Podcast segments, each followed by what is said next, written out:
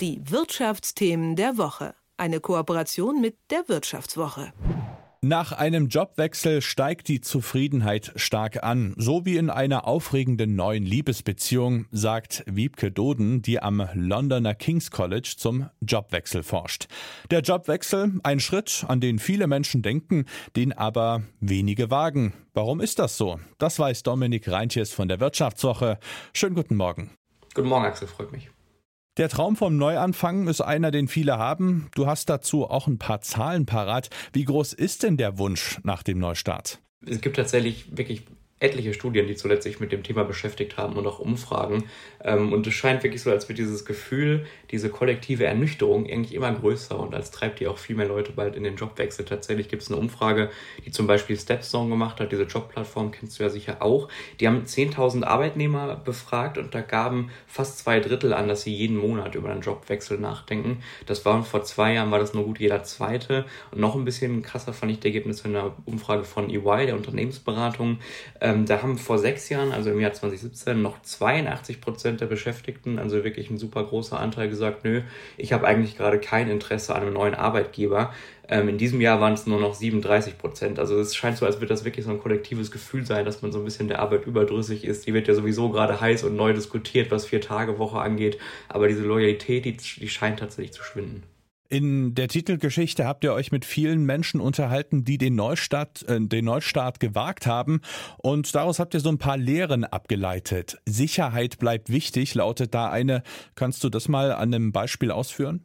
Ja, gerne. Wir haben in dem ähm, Artikel ja sechs äh, Menschen begleitet bzw. getroffen und interviewt, die den Neustart gemacht haben und haben da eben sowohl Leute, die vielleicht in einer sehr hohen Position waren, Managerinnen und Manager gesprochen, aber auch Arbeitnehmer wie, wie dich und mich. Und tatsächlich hat meine Kollegin Angela Meyer mit einer Bergwanderführerin gesprochen, die mittlerweile Gruppen durch die Alpen, durchs Wallis und so führt und die aber vorher in der Chemieindustrie tätig war, drei Jahrzehnte lang und die eben diesen Neustart gewagt hat. Und da kommen wir auf diesen Punkt, dass man sich den Neustart in vielen Fällen natürlich auch leisten muss. Also gerade sowas, was die, was, was die Person hingelegt hat, ist ein Neustart, der mit finanziellen Einbußen einhergeht. Also du legst die Konzernkarriere weg, hängst sie an den Nagel und wechselst in einen Beruf, ja, wo du mit einem deutlich kleineren Einkommen auskommen musst. Du bist plötzlich selbstständig und die hat eben darauf geachtet, die hat sich diese Entscheidung eben sehr genau überlegt und das meinen wir mit diesem Sicherheitsaspekt. Also sie hat erstmal überlegt, soll ich doch im Konzern bleiben, hat, ähm, hat noch ein Studium drauf gesattelt und sich dann eben langsam, also wirklich sehr, sehr langsam langsam und behutsam eigentlich in diesen neuen Job gewagt mit den ersten Führungen, mit den ersten Touren, aber das eben noch als, als Hobby quasi nebenberuflich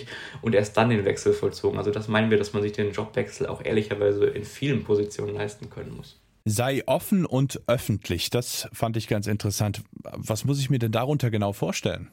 Da haben wir jetzt tatsächlich, das ist gut, dass du es ansprichst, die, die andere Perspektive. Also da habe ich äh, mit, mit Sabina Jeschke gesprochen, die im Vorstand der Deutschen Bahn saß, also tatsächlich ein Amt, wo man sich den Jobwechsel vielleicht eher leisten kann, zumindest finanziell, ähm, als, als wenn man jetzt von der Chemieindustrie in, in die, in, ins Bergwanderführen ähm, wechselt.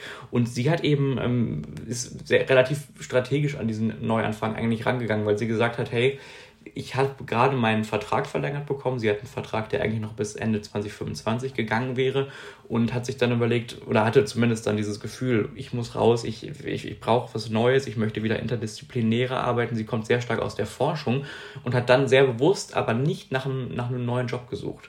Sie hat dann gesagt, okay, ich brauche kein Backup, sondern ich signalisiere erstmal der Öffentlichkeit und da stehen die Manager und Manager ja doch deutlich mehr unter Beobachtung als, als, als ich sag mal in Anführungszeichen, normale Arbeitnehmer und hat eben gesagt, gut, ich brauche kein Backup, ich muss erstmal signalisieren, hey, ich bin wechselbereit, weil sie sagte mir auch dieses schöne Zitat, wer fragt schon eine Managerin mit einem Fünfjahresvertrag, ob sie bereit sei für die nächste Herausforderung.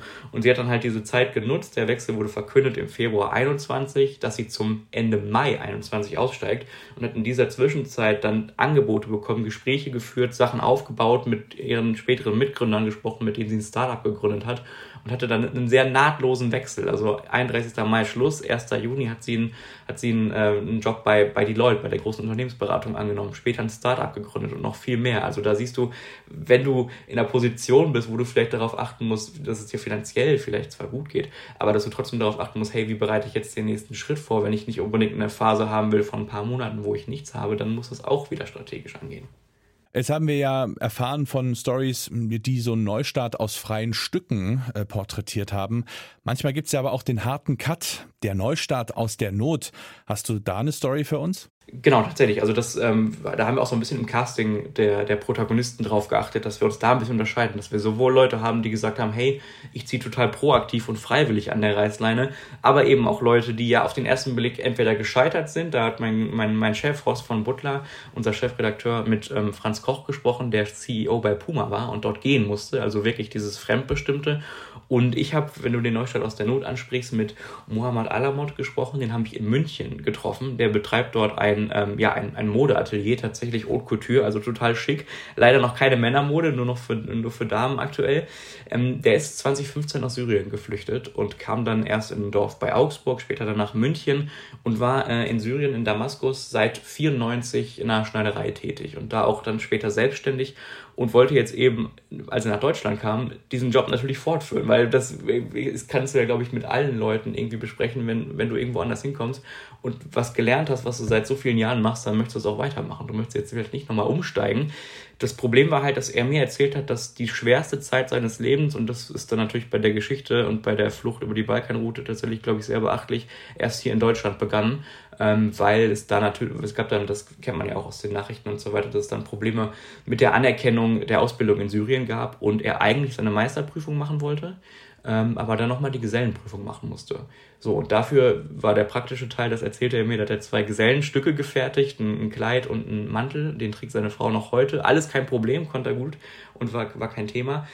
Problematischer war halt die, die Sprache, es gab einen Sprachtest und eine theoretische Prüfung und er sprach damals noch nicht gut Deutsch, wie er selber sagt, und musste sich da halt wirklich intensiv drauf vorarbeiten und hat es dann tatsächlich bestanden. Aber diese, diese ich glaube, diese gespürte Ernüchterung, dass du nicht das starten kannst, was du willst, dass du nicht ohne, ohne, ohne weiteres in die Selbstständigkeit starten kannst, sondern dir erstmal in einer fremden Sprache Theorie über Schneiderei und Design aneignen musst. Ähm, ja, also ich glaube, das, das ist so ein bisschen die Geschichte, dass, die wir da erzählen müssen, dass zu einem Neustart häufig eben auch Fleiß, Hartnäckigkeit und noch mehr dazugehört.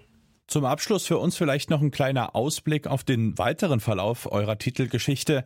Welche Konstellationen sind euch denn da noch untergekommen und wie seid ihr auf dieses Thema überhaupt gekommen?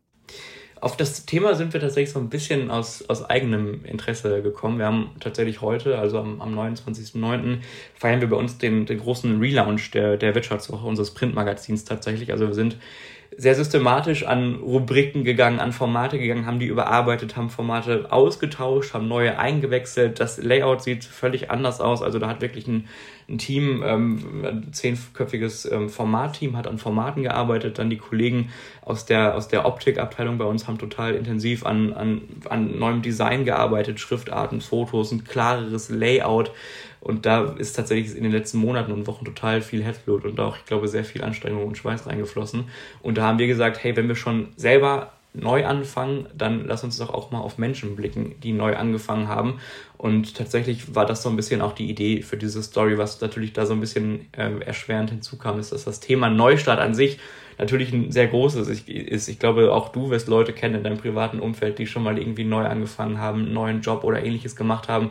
Deswegen war so ein bisschen die, die, die Herangehensweise an die Story ein bisschen komplexer, dass wir gesagt haben, okay, wir müssen jetzt wirklich sehr genau darauf achten, mit wem sprechen wir da, wer hat vielleicht noch so eine Lehre parat, wie du das gerade auch gesagt hast, dass wir diese, diese Überschriften gewählt haben, wie zum Beispiel Sicherheit bleibt wichtig, weil wir wollen der Leserschaft ja auch was vermitteln und wollen das nicht nur aus eigenen Gründen machen, um zu sagen, hey, guck mal, wir fangen neu an, jetzt machen wir mal eine Geschichte von Menschen, die neu anfangen, sondern es soll ja auch einen Mehrwert bieten. Und ich glaube, das ist mit den Protagonisten, die wir da als Team gefunden haben, wir haben das zu viert gemacht, die Kollegen, Kolleginnen Cordula Todt und Angela Meyer waren noch dabei, ist es, glaube ich, relativ gut gelungen.